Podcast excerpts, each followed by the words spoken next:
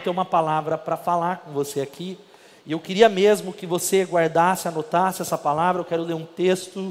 Eu, nós vamos aí terminar no horário pretendido, que é uma hora da tarde. Brincadeira, fica tranquilo.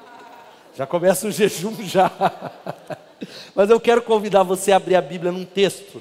E eu quero falar um pouco sobre potencializar o crescimento, sobre potencializar o nosso crescimento como crentes. Não é só como líderes, eu falo com líderes. Eu queria que você guardasse algo em tempos de crise. A igreja nunca deu marcha ré. Você pode dizer amém? E quando eu falo igreja, não é a Bethesda, é a igreja de Jesus. Em tempos de crise, a igreja de Jesus nunca retrocedeu. Nunca. Nunca, em nenhuma crise. Eu quero falar para você que a visão do líder, eu sou o líder dessa igreja, mas você lidera pelo menos a sua casa. Você lidera pelo menos, você tem influência, ela é fundamental. Porque enquanto muita gente aposta no fracasso, ah, vai fracassar, que a gente está numa crise no mundo, no Brasil, a igreja avança, as portas do inferno não prevalecerão contra a igreja de Jesus. Você pode dar uma glória a Deus? em meio ao pessimismo, eu quero que você guarde isso. Às vezes eu estou pessimista, estava falando com o Anderson, ser humano, mas no meio do pessimismo, guarde isso. A igreja é a única instituição e único lugar que tem uma palavra de esperança, que tem uma palavra de segurança. Deus está no trono, amém? Deus está no trono, gente. Deus ele, ele segue, a gente tem uma mensagem, e eu quero que você guarde isso como líder nessa manhã. Você tem uma mensagem que não conhece fracasso no nome de Jesus. É isso que me faz continuar. Eu tenho recebido tanto ataque espiritual, tanta luta, e como um líder de célula, ou como na vida. E aí eu me, eu, eu me volto para esses compromissos que eu vou pregar, eu falo, não, não vou parar, porque a mensagem que eu levo, ela não conhece fracasso. Ela não vai fracassar. E mais do que nunca a gente precisa guardar a igreja, e você é a igreja, a sua célula tem a resposta que o mundo precisa. Está entendendo isso? ama o povo e a família. Nós temos a resposta. É o Evangelho de Jesus. Continue líder, irmão, e você que vai ouvir essa mensagem depois, aguardando grandes coisas de Deus, intentando grandes coisas para Deus. Eu quero ler um texto longo com você, que é a Bíblia, e eu quero fundamentar isso. Atos capítulo 20, de 17 a 38. E eu quero rapidamente, fica de pé de novo, por favor, fica de pé. Atos capítulo 20. E eu quero ler os versos 17 a 38. Abra a Bíblia, abra o celular, Atos capítulo 20, de 17 em diante, diz assim. Você achou? Diz amém. Animado, irmão? Eu vi até o Instagram entrega, viu, irmão líder que não veio passeando com cachorro agora de manhã.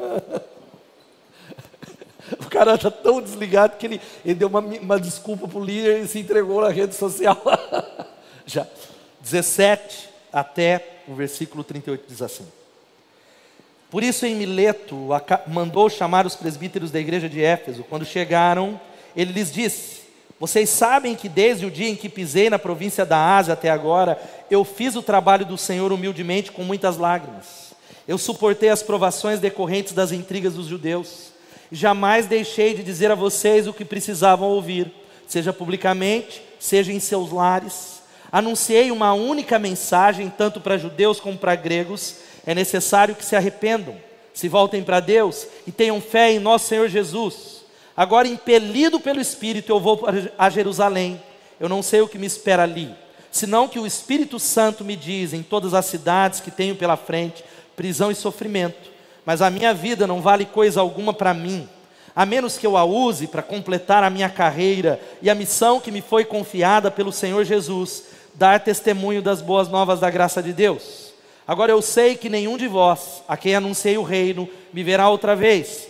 Por isso eu declaro hoje que se alguém se perder, não será por minha culpa, porque eu não deixei de anunciar tudo que Deus quer que vocês saibam. Portanto, cuidem de si mesmos e do rebanho sobre o qual o Espírito Santo os colocou como bispos, a fim de pastorearem sua igreja comprada com seu próprio sangue. Eu sei que depois da minha partida, Surgirão no seu meio falsos mestres, lobos ferozes que não pouparão o rebanho, até mesmo entre vós, diga entre vós. Se levantarão homens que distorcerão a verdade, a fim de conquistar seguidores. Portanto, vigiem.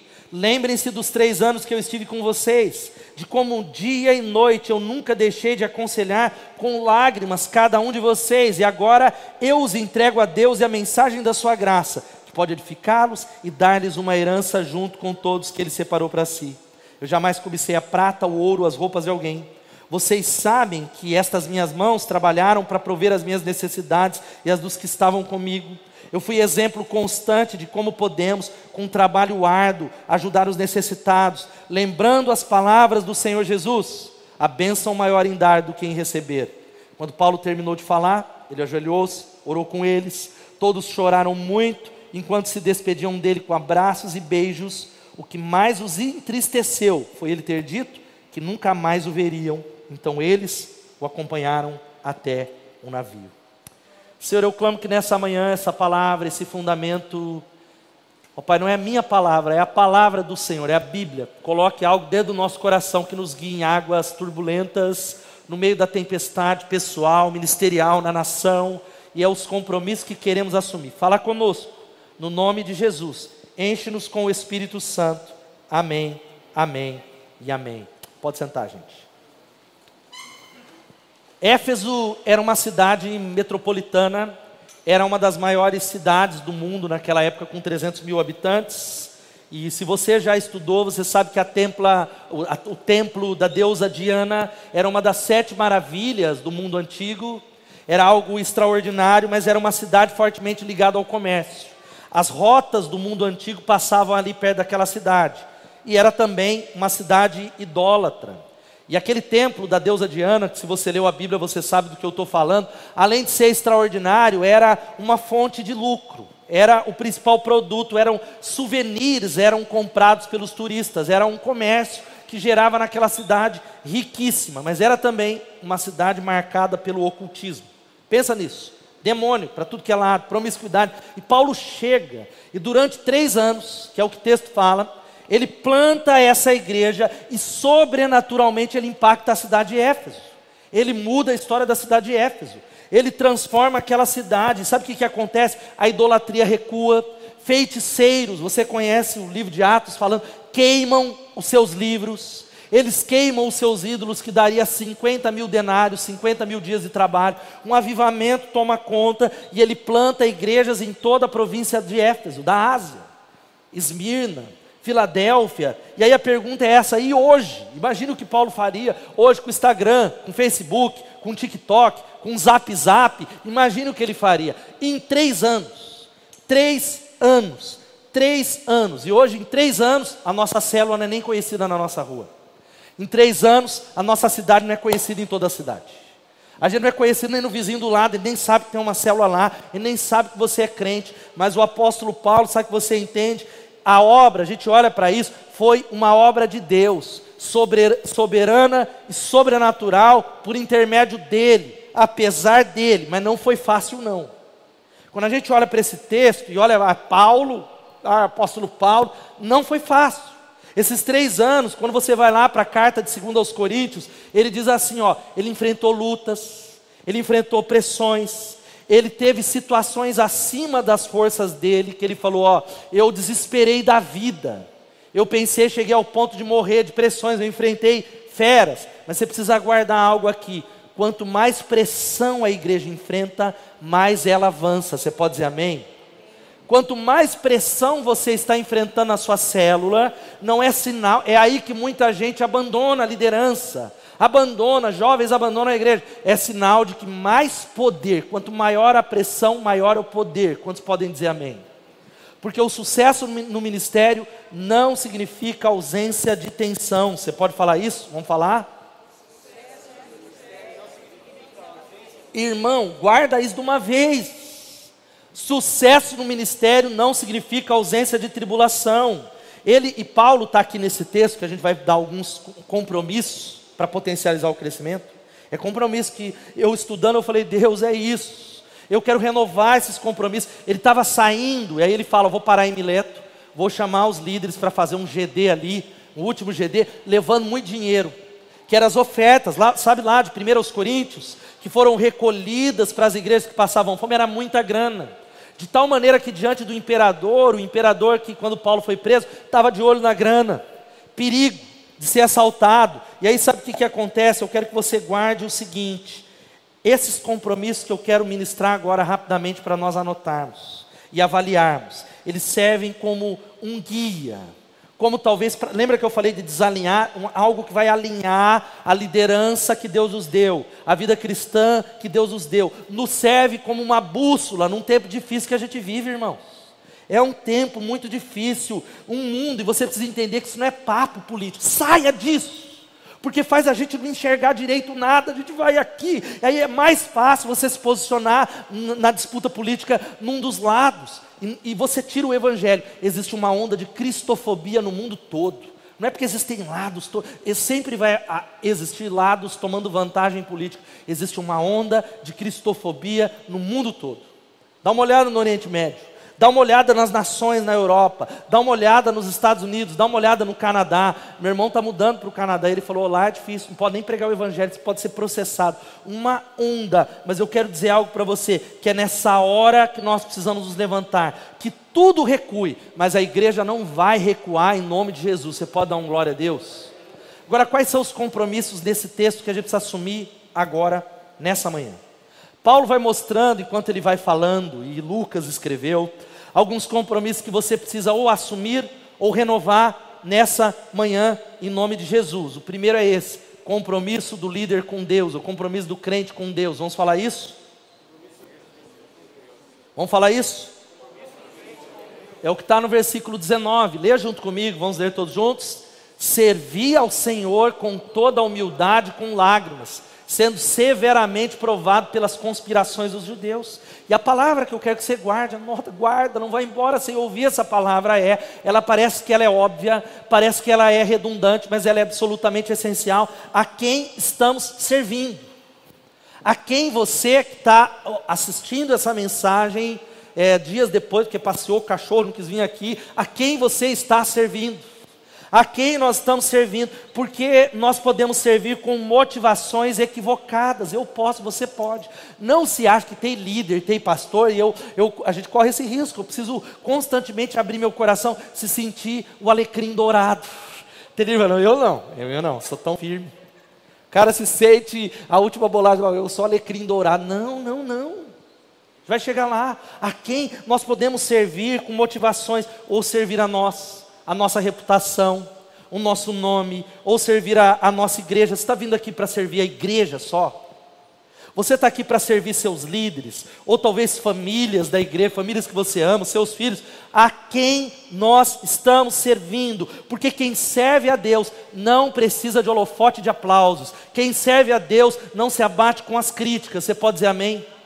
Quem serve a Deus, você precisa guardar isso. Não tem medo de perseguição, não tem medo de pagar o preço. Se isso não tiver claro também, nós podemos edificar até mesmo uma grande obra, mas não ser ela para Deus, porque Deus ele está muito mais interessado em motivação do que em ação.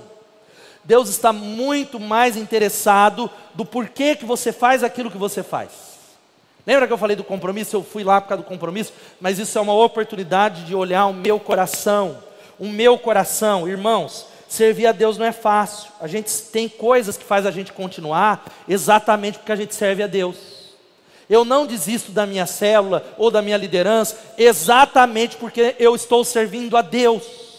Porque é Ele que eu sirvo e eu não negocio valores, princípios que eu assumi e o mundo. Agora você precisa guardar algo o mundo não vai aplaudir você por servir a Deus, porque o mundo sempre odiou Jesus e ele vai odiar Jesus em nós. Por isso esse negócio, a nossa igreja quer estar conectado na cultura. E isso é verdade, nós vamos continuar enfatizando isso. Mas muitos que não têm compromisso usam isso como justificativa para imitar o mundo.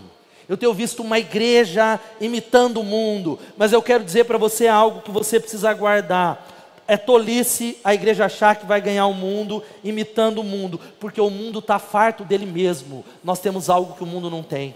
Nós precisamos levantar nessa manhã, falar em nome de Jesus. Eu vou me levantar. Agora veja só, a gente só pode ganhar o mundo se a gente for diferente. Compromisso com Deus nós estamos servindo para a glória dele, não é para a glória da Bethesda. A gente tem uma missão, uma família. A gente ama a família, mas é para a glória dele. Nós somos dele, nós vivemos para ele, nós somos chamados por ele, o nome é dele, nós somos servos dele. Você foi chamado por ele. Você pode dizer amém? Compromisso com a palavra, irmãos. Não é possível andar com Deus sem ter tempo devocional com Deus. É o que em casa eu falo, não tem como. Não é possível você sobreviver com ele e ouvir a ele. Segundo compromisso, o compromisso do líder, e aí você que está assistindo, que é membro da célula, o compromisso do crente consigo mesmo. O compromisso consigo mesmo. Olha só que interessante o que está lá, os versículos. Veja só o versículo, os versículos 18, primeiro versículo ele vai dizendo: quando chegaram, ele lhes disse: Vocês sabem como vivi todo o tempo em que estive com vocês, desde o primeiro dia em que cheguei à província da Ásia. E o 28a: Cuidem de vocês mesmos, atentem para vós mesmos. Paulo está dizendo um negócio aqui, gente. Ó, vocês conhecem a minha vida e o meu ministério, vocês conhecem as minhas ações, as minhas decisões, vocês conhecem as minhas atitudes, e tudo que eu fiz teve consistência. Não foi algo de altos e baixos. Ou eu estou com Jesus, outro dia eu estou lá embaixo. Ah, um dia eu estou comprometido, outro dia eu deixei. Um dia eu vou no culto, outro eu não vou. Não foi um tobogã. Guarda isso. A vida do líder é a vida da sua liderança. Repita comigo e diga isso. A vida do líder é a vida da sua liderança.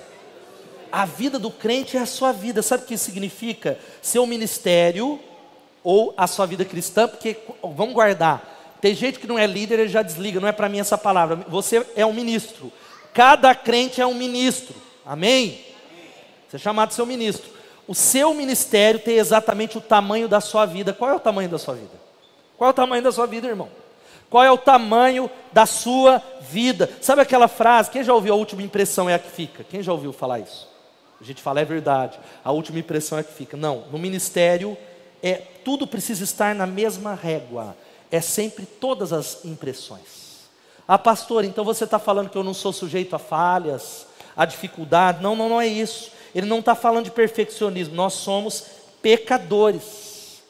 Aliás, quanto mais santo você for, mais consciente você vai ser dos seus pecados. De tal maneira que Paulo a gente acha que é piada, eu sou o principal dos pecadores. Os homens que mais tiveram consciência de pecado na história foram os homens mais perto de Deus, os homens mais santos, os homens mais consagrados, os homens mais que se mais se abstiveram do pecado. Agora a gente precisa cuidar, sabe o que? Da nossa vida, do nosso coração e das nossas motivações.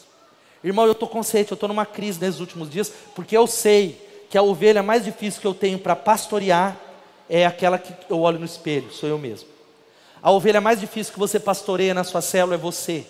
Isso se chama autoliderança. É mais fácil liderar os outros, porque se a gente não pastorear o nosso coração, se a gente não tomar a decisão que eu falei, eu vou anotar a palavra, eu vou pautar, eu vou jejuar, eu vou fazer isso, eu vou ter tempo devocional, nós não conseguiremos pastorear e liderar as pessoas. Nós não conseguiremos fazer isso. Nós estaremos é, desqualificado. Sabe por quê? Eu já ouvi o pastor Hernandes falar isso, eu guardei no meu coração, porque os pecados do líder, dos, dos líderes são os mestres do pecado. Repita e diga assim: o pecado do líder é o mestre do pecado. Guarda isso. Os pecados do líder são mais graves, mais hipócritas e mais danosos do que o pecado das demais pessoas. Como assim, pastor? Mais grave, porque quando o líder peca, ele tem mais conhecimento nós pecamos contra o nosso conhecimento. Eu já sei o que eu tenho que fazer. Eu, como pastor, eu sou mais responsável, porque há algumas coisas que há mais revelação. É mais hipócritas, porque nós combatemos no público aquilo que a gente faz no secreto. A gente fala para a nossa célula: Ó, oh, estão jejuando, irmãos? Eu não estou. Estão dando dízimo? E eu não estou. Vocês estão sendo santos e nós não estamos. E são mais danosos, porque quando um líder tropeça, mais gente é atingida. Então ele vai dizendo assim: vigie, ele olha para a Bíblia aqui e ele diz: Por isso, portanto, vigiem, vigiem, vigiem o seu coração. Olha para isso, quem pode dizer amém? Vigiem, é o que está lá. Ele vai falando, gente, vigiem, vigiem, vigiem, cuidem de si mesmo. Eu fiz um trabalho com lágrimas, humildemente. Gente, então eu quero dizer para você que a gente mantenha a igreja, o fogo no nosso coração, no nome de Jesus. O fogo no altar, o fogo na nossa mente. Cuide de você mesmo em nome de Jesus. Cuide em nome de Jesus. Terceiro compromisso que é o nosso, o compromisso do líder com a palavra.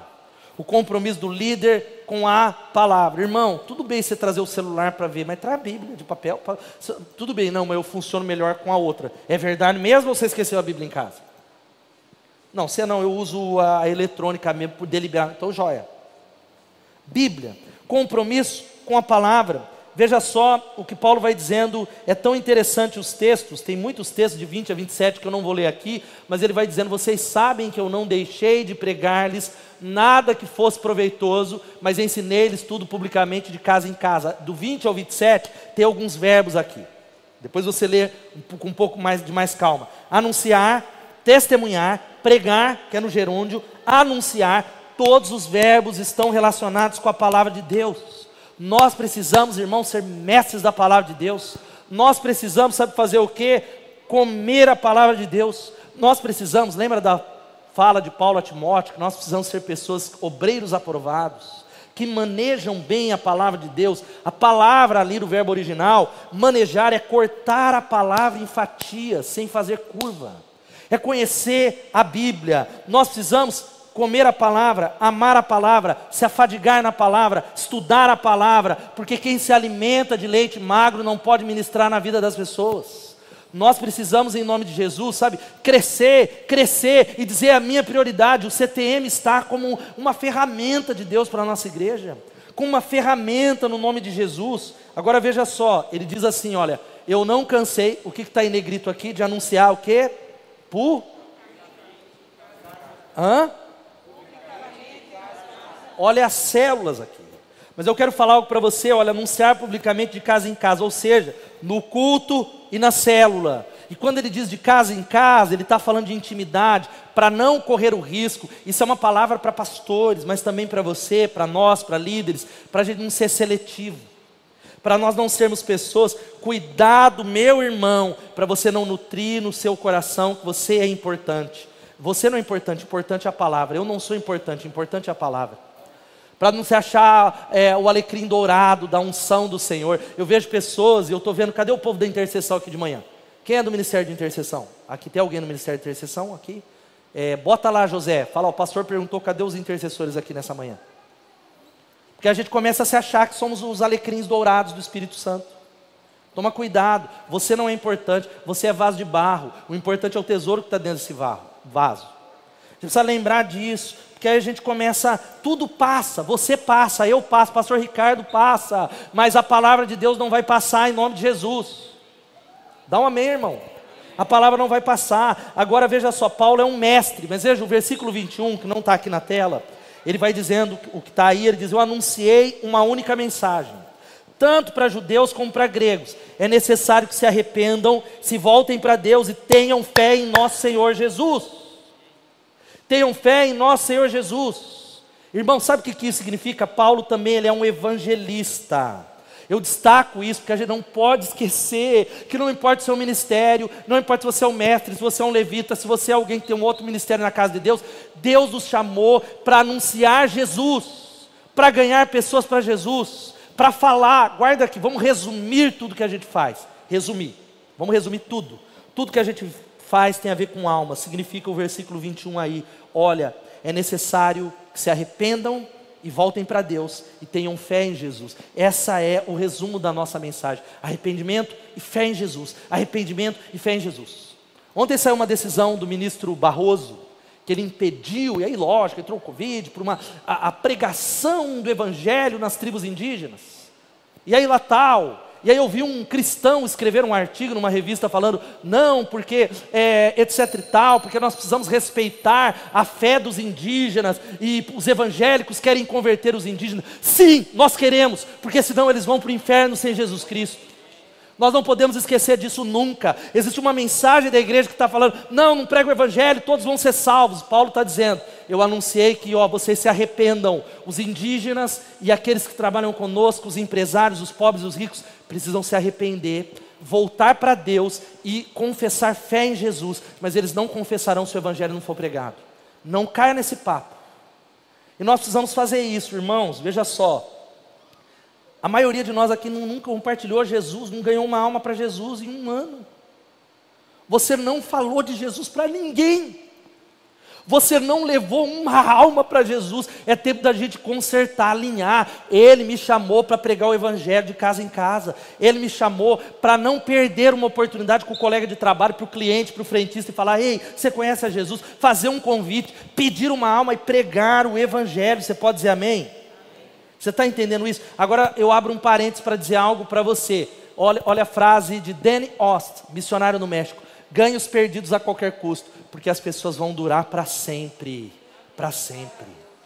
Não caia no canto maligno. Sabe qual que é o canto maligno? Usando pastores eminentes no Brasil. Todo mundo vai para o céu. Sabe qual que é a ideia de Satanás? Para que as pessoas não se convertam a Jesus Cristo. Para que elas não se arrependam. Para que elas fiquem confortáveis nos seus pecados. Confortáveis com as vidas que levam. Agora, sabe por que, que a nossa célula não cresce? Correndo aqui. Aleluia. Aguenta aí, irmão. Sabe por que, que a nossa célula não cresce? Sabe por quê que a nossa célula não cresce? Porque a gente não planta. Porque nós não plantamos, é uma lei espiritual. Quem não semeia não colhe. Nós precisamos semear. Amém ou não?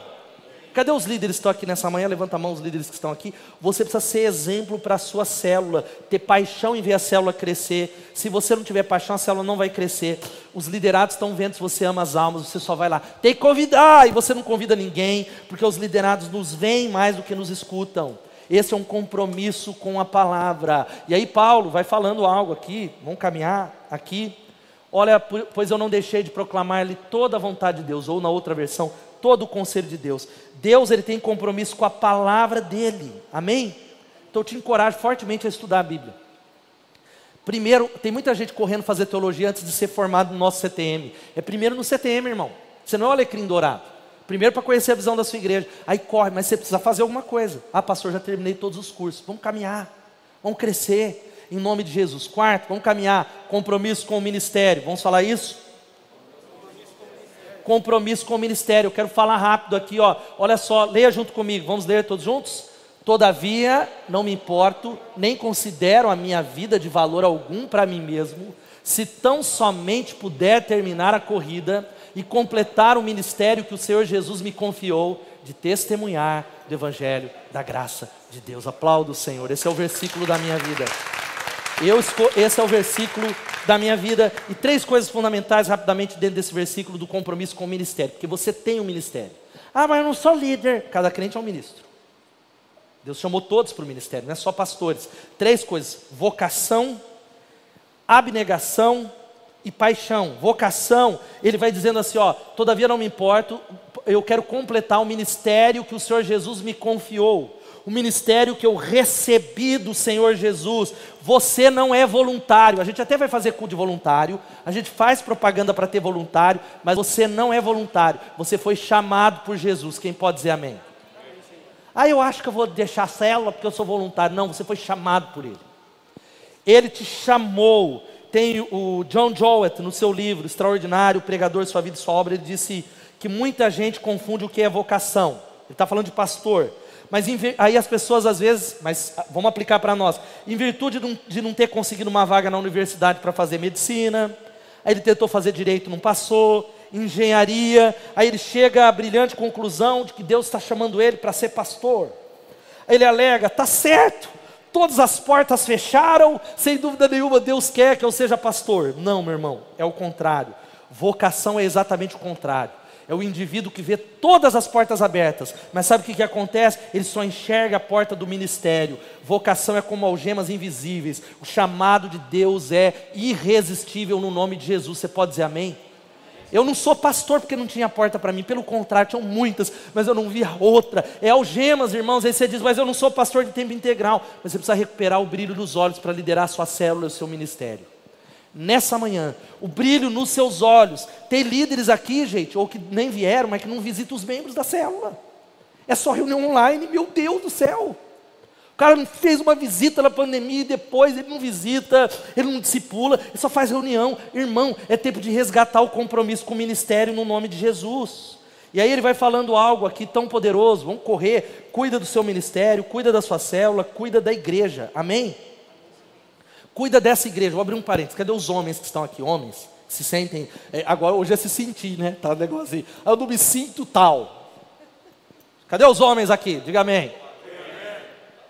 Tá grosso, aleluia. Tá grosso. Nós precisamos ajudar a igreja, irmãos. A gente tem é, pessoas que trabalham aqui, mas se eu olhar, juntar os homens da igreja e falar, pessoal, ó, ó, vamos juntar, ó, acabamos de cobrir aqui, tem umas placas ali, vamos arrancar, vamos fazer um mutirão, precisa dos homens, irmãos, amém? É os homens que tem que olhar. Ah, mas eu sei, pastor, estou aqui, não dá pastor fazer tudo. Aí cuida da sua igreja, põe sua energia, põe seu coração, pede a Deus para colocar a direção sobre a sua célula, pede a direção, esteja por inteiro e por completo no que Deus deu para você fazer. Então, vocação. Outra coisa, sabe o que? Abnegação, sacrifício.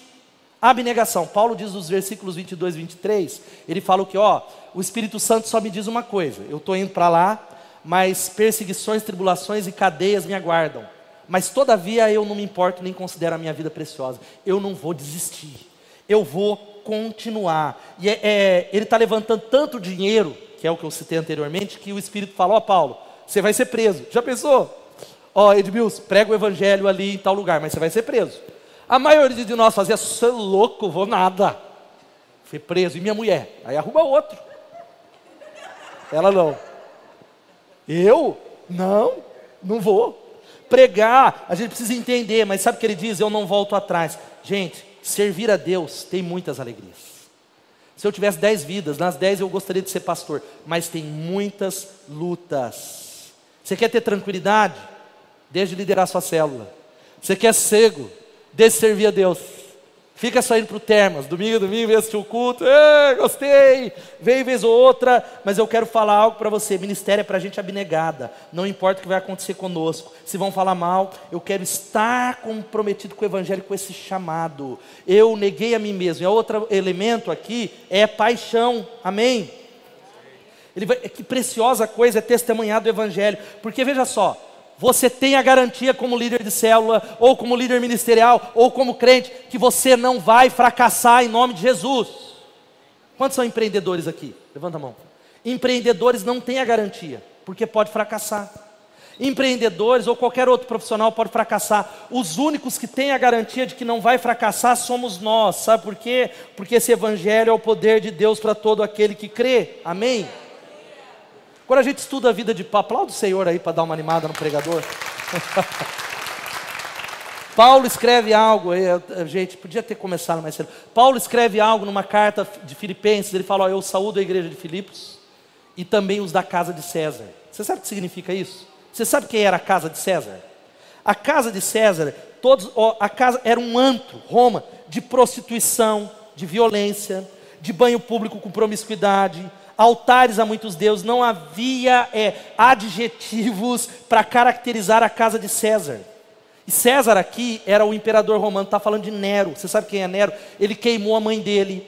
Ele queimava os crentes e colocava os crentes, sabe, como tochas no seu palácio. Lançava para os leões. Ele queimou Roma para colocar a culpa nos crentes. Esse era o Nero, louco, doido. E sabe o que, que acontece? A gente precisa entender.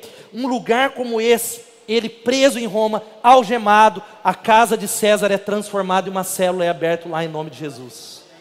Sabe por quê? Eu quero que você guarde isso. Onde você pregar vai ter conversões lá em nome de Jesus. É na universidade, vai ter conversões. É em AMB, vai ter conversões. É em Americana, vai ter conversões. É no prostíbulo, porque a palavra de Deus é poder e ela não está presa. Irmãos, parem com esse papo. Irmãos, às vezes eu vejo irmãos que estão em AMB e eu estava lá aquela, aquela semana, eu pego, irmão, porque aqui é difícil, porque aqui o povo, falei, quebra essa palavra, porque a palavra de Deus é poder, não tem terreno difícil para a palavra de Deus. Amém? Penúltimo, compromisso com a igreja. Não vou falar muito sobre isso. Olha o que ele diz, eu quero que você leia junto comigo, vamos lá? Cuidem de vocês mesmos e de todo o rebanho sobre o qual o Espírito Santo os colocou como bispos para pastorearem a igreja de Deus, que ele comprou com o seu próprio sangue. E eu sei que depois da minha partida, lobos ferozes penetrarão no meio de vocês e não pouparão rebanho, e dentre vocês mesmos se levantarão homens que torcerão a verdade, a fim de ter discípulos. Gente, sabe o que a gente precisa entender aqui rapidamente? Eu não vou me estender para a gente terminar. Na sua célula tem gente complicada? Quem pode falar aqui que tem gente complicada? Levanta a mão. Sua célula tem? Não? Não pode levantar a mão. Não, não é pegadinha, não. Tem? Tem? A gente podia fazer umas transferências, né? Transferir os complicados para a célula. Mas eu quero falar algo agora, eu abro parênteses. Quantos aqui querem ter a célula igual a de Jesus? Ninguém? Amém? Se você quer, tem que ter um Judas lá. Vai ter um Judas lá. E sabe o que você vai fazer? Vai lavar os pés de Judas. Sabe o que você vai fazer? Vai dizer, amigo, amigo, você me trai com um beijo, amigo. Porque Jesus, ele preferia, ele preferia talvez manter um relacionamento, manter e não perder uma amizade por causa de conflitos. Está entendendo? Agora vamos caminhar aqui. Paulo diz algo aqui, e a gente vai caminhar, não vai dar para falar, isso aqui tinha que ser mais tempo. Ele diz que a gente corre o risco de ter ovelhas prediletas, pessoas que eu prefiro na célula. Eu começo a escolher gente que eu vou ministrar. Eu começo a falar, não, eu prefiro esse, mas ele vai falando o que? Cuide de vocês, vezes de todo o rebanho de Deus de todo o rebanho, porque existem ovelhas, eu sou pastor, eu estou falando com conhecimento de causa, que mordem o pastor. Ovelha que eu vou lá, ele nhec o pastor. Que sabe, dão coice no pastor, mas Paulo diz: não importa, cuidem de todo o rebanho. Pastor e líderes de célula são pequenos pastores. Não escolha as pessoas que estão na sua célula. Nós estamos ali para servir. E a igreja só tem um dono. Sabe quem é o dono? Jesus Cristo e o dono tem marcas nas suas mãos. Jesus Cristo é o dono da igreja. Quem pode dizer amém? Ame a sua igreja. Se você não amar a sua igreja, ela não vai, você não vai florescer. Eu vejo irmãos aí que o cara posta de tudo, do lipão, do lipinho, de tudo que é pastor. Da igreja dele o cara não coloca nada. Eu estou de olho, irmãos. Ah, julgando, patrulhando minha rede social. Não, o cara não coloca nada. Tudo bem, tem pessoas que não usam rede social mesmo aqui, muitos de vocês. Aí joia. Agora tem gente que o cara mora dentro da rede social. Aí ele coloca, ele coloca do Hernandes, ele coloca da do sei ele coloca da Onda Dura, ele coloca da Onda Mole, ele coloca da Lagoinha, ele coloca, mas da igreja dele ele não coloca. Aí eu, hum, tem algo ali que precisa ser consertado. Se você não amar a sua igreja, você não vai florescer. Se você não amar a sua igreja, a sua célula não vai florescer. E aí eu só vou citar esse, que não preciso nem falar muito, compromisso com o dinheiro. Pague sua, vou só citar duas coisas, isso aqui tinha um monte, isso aqui dá outro sermão. Pague suas dívidas, irmãos. Seja inteiro. A Bíblia diz que é melhor sofrer o prejuízo e manter o bom nome do que ser motivo de mau testemunho, do que ser motivo de escândalo, apegado a dinheiro. Tem gente, tem gente que, ah, mas é, o cara tem. Não, às vezes o cara não tem, é mais avarento do que quem tem. Invejoso.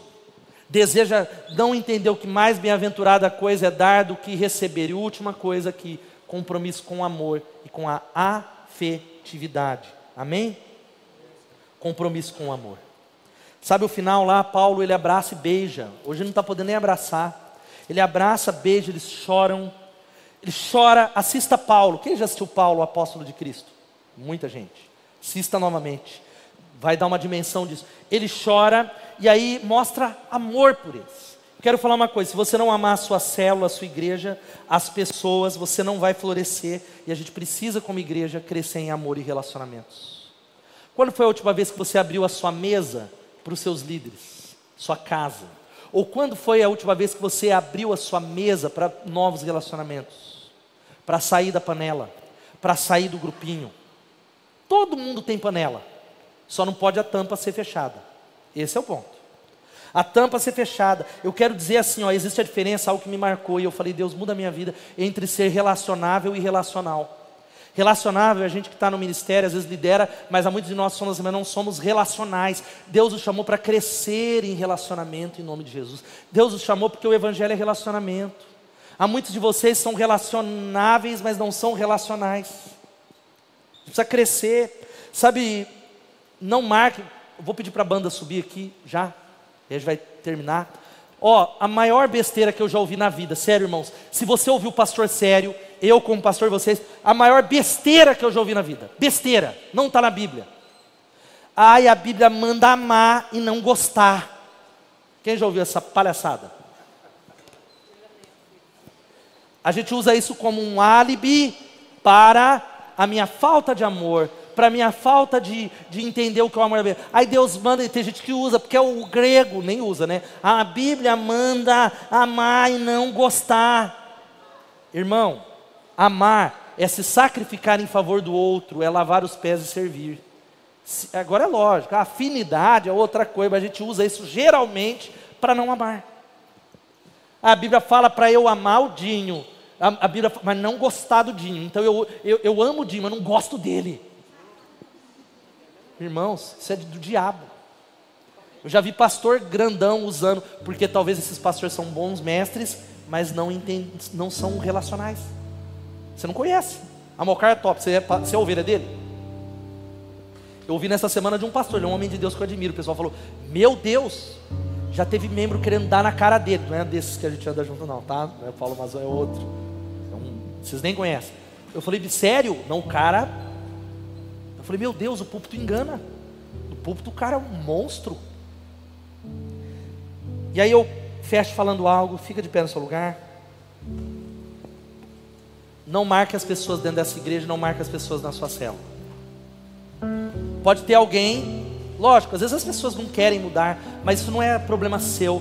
Existe alguém que talvez hoje, lembra o apóstolo Paulo, matador de crentes, perseguidor de cristãos, opositor da mensagem, depois de Jesus, o maior líder da história da igreja de Jesus. Dois terços do Novo Testamento escritos, o maior plantador de igrejas da história. Não marque pessoas, não duvide do que Deus pode fazer na vida das pessoas.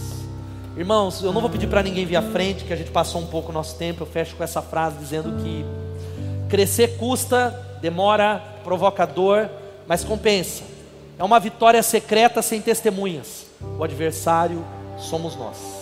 Vou fazer uma oração só aqui agora. Sabe qual é? Se você realmente renova esses sete compromissos que a gente viu nessa manhã, que são balizadores. Talvez seu ministério está desalinhado, porque algum deles você precisa renovar ou assumir. Eu queria que você fizesse uma oração agora, dizendo: Deus, eu estou é, assumindo, ou estou renovando, porque eu preciso deles. Eu não vou conseguir fazer a obra de Deus sem balizas da palavra. Vai orando, meu irmão. Vai pedir ao Espírito Santo para encher. Deus ele tem um plano, irmãos, o quanto que eu recebo de palavras proféticas sobre essa igreja não é de bajuladores, é de homens de Deus. E é isso que faz às vezes eu eu ficar tão incomodado. Porque eu sei o Deus que chamou a gente, o que ele falou. Vai orando, ele chamou você para fazer parte disso. Se você é parte dessa igreja, tem alguma coisa para ser liberada sobre a sua vida que você nem tem ideia. Ora, aquele que é poderoso para fazer infinitamente mais, além do que pedimos ou pensamos, conforme o seu poder que opera em nós. Aleluia! Vai orando. Clama, clama, mas clama mesmo. Eu sei que às vezes você falou, meu Deus, eu pensei que ia acabar é, há meia hora atrás. Ora, meu irmão. Abra o coração. Jesus maravilhoso. Estamos aqui nessa manhã como liderança da igreja renovando compromissos com a palavra, compromissos com Deus compromisso conosco, compromisso com a palavra, compromisso com o ministério, compromisso com a igreja, compromisso com o dinheiro, como nós vamos lidar com o dinheiro, sendo dizimistas, generosos, ofertantes, compromissos com o amor, com a, afetividade. Eu clamo que o Senhor levante uma geração de servos. Nós estamos nessa casa para servir, nós estamos nessa casa para espalhar o reino. Senhor, eu clamo por aqueles que, ó Deus, estão fracos, desanimados vira a chave e muda. Eu te peço, em nome de Jesus. Amém e amém. Você recebe essa palavra, aplauda o Senhor.